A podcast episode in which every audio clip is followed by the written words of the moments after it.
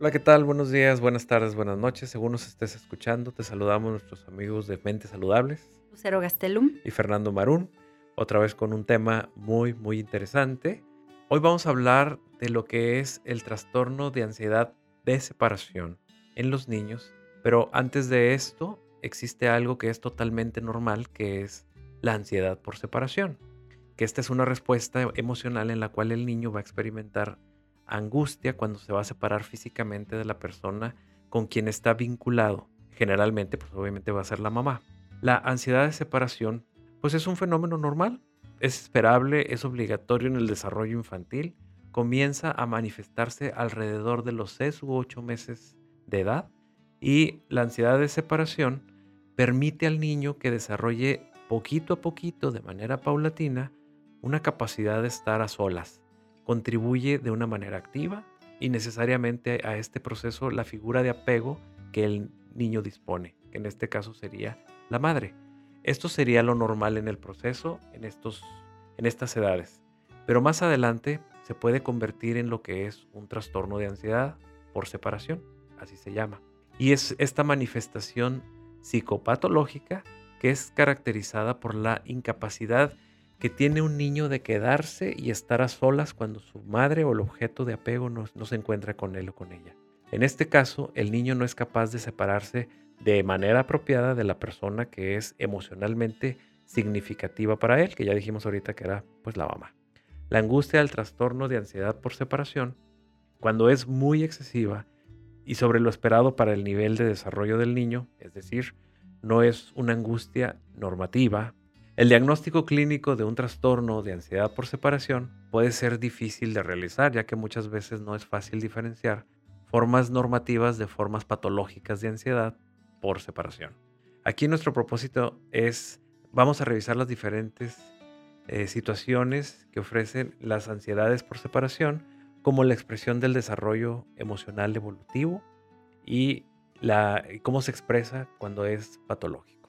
¿Cómo ves, Lucero? Esto está interesante que es tan común cuando, por ejemplo, las mamás llevan por primera vez a kinder a sus hijos, las reacciones de ansiedad por separación son inmensas. Casi todos los niños o lloran o sacan una lagrimita o hacen pucheros. Entonces es muy frecuente, muy, muy frecuente.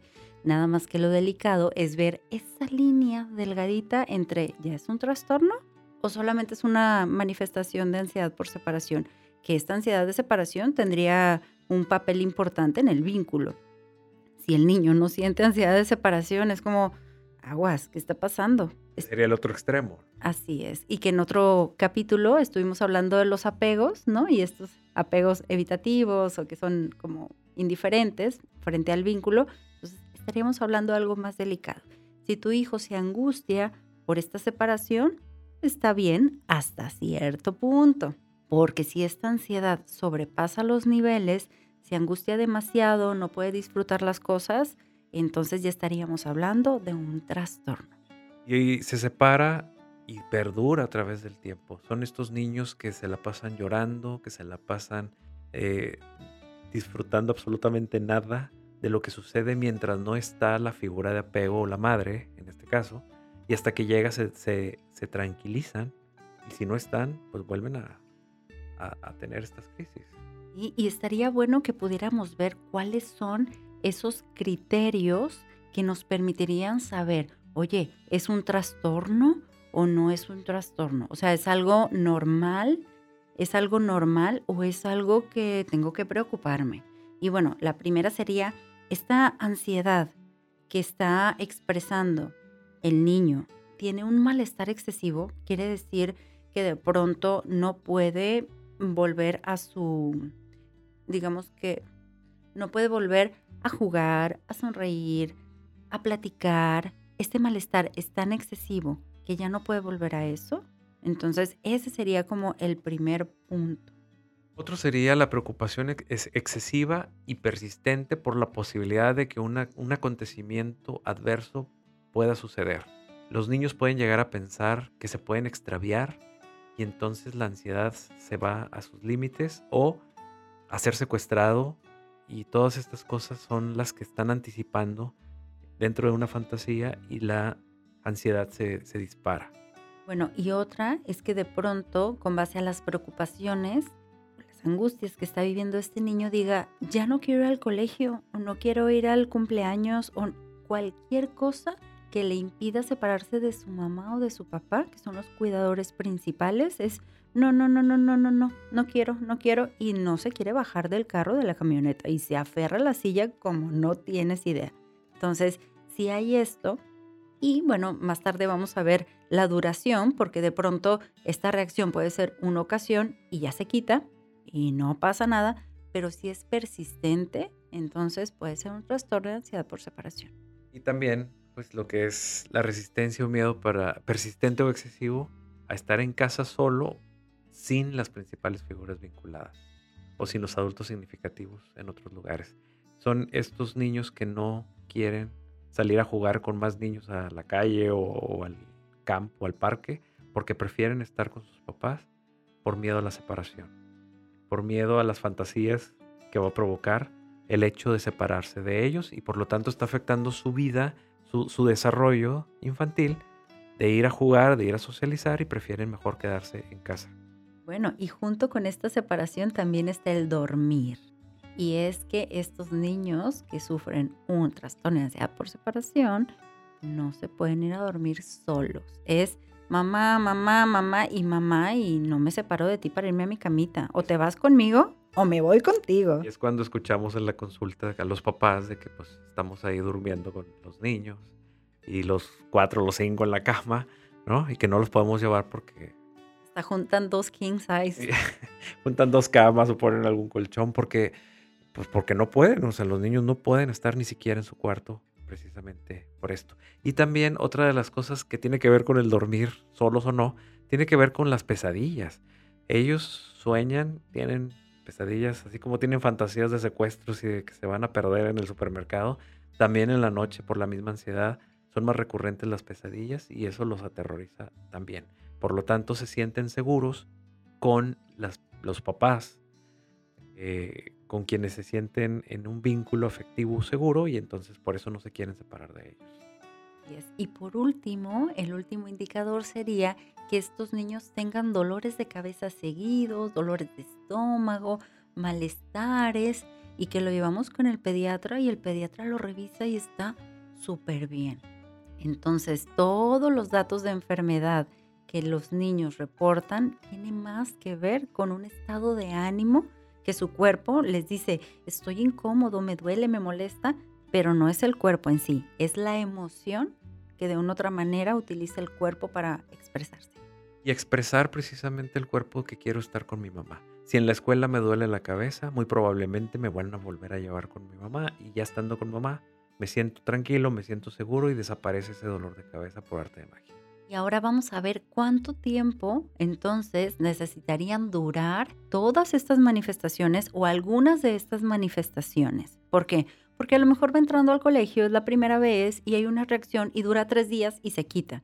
Y si se quita, ansiedad por separación no es, sino más bien es, si dura cuatro semanas, ¿qué quiere decir cuatro semanas? Un mes, que de los cinco días, cuatro días haya tenido estas manifestaciones, entonces ya podemos estar hablando de que hay una ansiedad por separación. Entonces, cuatro semanas, un mes, en este tiempo no se corrigió, hay que ir con un profesional y hay que preguntar, ¿es normal o no es normal? Porque muchas veces llegan a consulta adultos que vivieron ansiedad por separación y que no fueron contenidos y que se fueron complicando. Entonces, si tus hijos están en edad y están sufriendo algo así, busca ayuda, busca qué hacer para que estos pequeños no estén sufriendo. Otra cosa sería que la alteración provoca un malestar clínicamente significativo o un deterioro social, académico o laboral, en caso que estén trabajando, o de otras áreas importantes de la actividad de una persona. En este caso, de los niños, pues sería un deterioro social con los amiguitos, como ya dijimos hace rato, en donde el niño prefiere quedarse en su casa que salir con sus amigos a jugar. Estamos hablando ahí de un deterioro social importantísimo para el desarrollo del niño o también una cuestión académica en donde no quiero ir a la escuela O si voy a la escuela, me duele la cabeza, me mandan a enfermería y sigo insistiendo en que mi cabeza me duele para lograr que me regresen con mi mamá, que es mi vínculo afectivo, donde yo me siento tranquilo, tranquila y por lo tanto mi apego ahí lo vuelvo a, a tranquilizar. También tendríamos que distinguir si tu hijo o tu hija está teniendo algún trastorno generalizado, como son por ejemplo eh, el espectro autista o algún otro padecimiento que influya en esta ansiedad por separación, ahí ya digamos que se trata de una manera distinta, ¿no? Entonces, bueno, mucho ojo con esto y esperemos que estos puntos les haya ayudado a darse cuenta si hay alguna cuestión de ansiedad por separación normal o si es algo patológico y necesitamos atenderlo. Los papás, eh, cuando están observando estas conductas del niño, la niña que, que se pone ansiosa, ansioso por, por la separación, generalmente pues ven que algo le está pasando y pues lo llevan al pediatra, lo llevan al médico y el médico tiene que estar preparado precisamente para poder observar y ver qué es lo que está pasando, si es un problema psicológico y entonces ya referirlo al profesional eh, de la psicología para que pueda atender este caso. Y para poder utilizar estos criterios de referencia hacia, hacia un profesional de la psicología, puede observar en la intensidad del llanto también se puede observar ante una separación las manifestaciones de ansiedad que son vividas por el niño con un intenso llanto que puede acompañarse de rabietas, que puede durar horas y que se calman solo con la presencia de la madre o la figura de apego, puede ser papá o puede ser alguien más, o el cuidador, si no se han calmado antes por agotamiento físico. Los niños pueden durar una, dos, tres, cuatro, cinco horas llorando. Cuando llega su mamá, se tranquilizan y entonces ahí podemos ver claramente qué es lo que lo está tranquilizando y qué es lo que le está angustiando, la separación con esta figura. La separación con la figura tiene que ver con niños que, que no pueden sostener del todo una buena imagen del cuidador cuando están solos, que los reconforte con la sola imagen. Y bueno, pues ahí es un, área a trabajar junto con los papás. Y otra de las cosas que pueden observar es la repetición, que sería que en cada separación está esta respuesta emocional. Es decir, está la separación con los cuidadores, hay como esta, este desapego, los papás se tienen que ir o el niño se tiene que quedar en algún lugar, o en la misma consulta del pediatra de la mamá le dice, sabes que voy tantito al baño por tal cosa y el niño voltea y suelta el llanto de no te vayas y entonces ahí podemos ver en repetidas ocasiones, o sea, cada vez que hay una separación, hay esta respuesta de angustia, de llanto. Ese es un indicador muy fuerte. No se calma hasta que regresa o que no se calma hasta que se lo llevan junto con la mamá, ¿no? También otra de las, características tiene que ver con la, una desorganización conductual. Si el niño está con otros niños y no se siente seguro, está ansioso, no va a poder formular un juego con los demás, no va a seguir reglas o su cuerpo va a ser torpe para el, momento de los, de los, del juego o, se va, o va a sentir, se va a sentir temeroso para, para las características que el juego le esté pidiendo o le esté exigiendo hacer. Y entonces también esto es una desorganización conductual gracias a lo que es la angustia o la ansiedad de separación, que ahorita lo estamos utilizando como sinónimos. Así es. Y bueno, también los niños aprenden a leer a la mamá de cuando ya se va a separar. Y mucho ojo aquí también porque creo que mucho de lo que influye, influye, ojo, no determina, influye es la misma angustia de la mamá, de no te quiero dejar, no te quiero dejar y te tengo que dejar. Y entonces el niño lee esa parte, entonces se anticipa a cada probable separación y antes de separarse es, no te suelto, y con las manitas le agarra la blusa o el suéter o la bolsa, lo que agarre, y es no te suelto. Y así como, no sé si han visto esta imagen de la fuerza del bebé agarrando como unos, unos ah, gramitos de arroz, así de son míos, son míos, son míos. Bueno, así los niños agarran a sus mamás porque les da mucho miedo separarse. Entonces hay una anticipación ansiosa activa del niño hacia la madre. También existe una anticipación ansiosa pasiva en donde la madre del niño y en algunos casos el mismo niño nos puede relatar que su hijo tiene miedos permanentes, pesadillas o temor a sufrir accidentes ante la posibilidad de separarse de ella, que manifiesta temor persistente de no volver a verla o que, o que ella sufra un accidente. Un tema recurrente en el niño es su miedo a quedarse solo. Entonces es la mamá la que está anticipando que esto pudiera suceder y el niño pues ya lo asume también. Entonces como ya lo asumen los dos de manera pasiva, pues ella ya se lo lleva sin, sin hacer el ejercicio de dejarlo, ¿verdad? Bueno, y que de una otra manera se puede recomendar que en un principio no haya separaciones abruptas o que no haya una cuestión de no importa que se quede llorando, sepárate y que llore todo lo que tenga que llorar.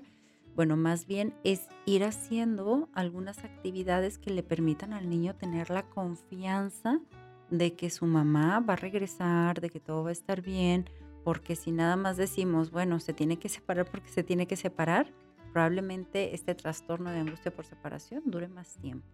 También, Lucero, es muy importante mencionar cómo los papás tienen que ser conscientes de lo que está pasando, porque muchas veces los papás son los cómplices de, esto, o no son conscientes, no, no culpabilizando, pero sí responsabilizándolos, de, de que si tu hijo tiene un apego y ese apego no lo hace sentir seguro a ti, entonces algo está pasando en esta relación y la relación es de dos, es el niño y su cuidador. En este caso podría ser la mamá o el papá, pero que no es que el niño sea el ansioso de a gratis, no es que el niño sea el ansioso nada más porque sí o porque es él, sino el niño es ansioso porque dentro de una relación entre una madre y un hijo, o un cuidador y, el niño, hay, hay problemas que no están resueltos, hay situaciones que están divididas, hay situaciones que el niño no se siente seguro para poderse ir con una buena imagen y que lo sostenga a través del tiempo y poder regresar con la confianza y poder ver al, cuidador, a la madre y volver a reintegrarse a este vínculo y a este apego tan bueno que puede llegar a tener, que si los papás también nos responsabilicemos de esta parte que nos corresponde trabajar, porque pues no es día gratis ni, ni se hizo solo, ¿verdad? pues no. Bueno, yo creo que ahí también es un reto enorme para los papás porque sería ir analizando cómo es el temperamento de mi hijo, cómo son las emociones de mi hijo, qué necesidades tiene mi hijo. Y entonces, ciertamente, es tu hijo y de una otra manera, pues tú participaste en hacerlo, ¿no? Entonces, esta tarea tan grande que tienen los papás es regular sus propias emociones, voltear a ver al hijo, reconocerlo como otro con sus propias emociones, reacciones emocionales, carencias, temperamentos, sensibilidades y bueno, párale de contar, ¿verdad? Porque aquí nos amanecemos. Pero reconocerlo y buscar las pautas de ir conteniendo todo eso de una otra manera para que el hijo pueda sentirse mucho más tranquilo no es que mi hijo se adapte a mí, ni a mis tiempos, ni a mis cosas, ni a mi temperamento. Es mi hijo está vulnerable. Yo como adulto necesito hacer todo este esfuerzo para apoyar a mi hijo en esta angustia que le está sintiendo. Y apoyarlo no quiere decir mimarlo, apapacharlo. Ah, ah, es contenerlo. Y contenerlo es ir buscando la tranquilidad en el hijo, la seguridad en el hijo, el sentimiento de protección eso está complicadísimo. Claro, complicadísimo porque para llegar a contener a un hijo después de que no lo ha estado, pues es todo un trabajo de aprendizaje y de conciencia, es un trabajo psicológico muy grande también de los papás, porque pues eso implica ponerle nombre y apellido a todas estas cosas que estamos diciendo y decimos, bueno, pues ¿cómo, cómo lo contengo? Bueno, ¿qué es contención, verdad? Para empezar, en mi relación con mi hijo. Todas estas cosas se pueden descubrir tratamientos psicológicos, se pueden aprender y se pueden empezar a aplicar ya en la práctica con la relación con el hijo y ahí es donde se puede reconstruir esta, esta relación para que entonces eh, podamos ayudar al hijo a,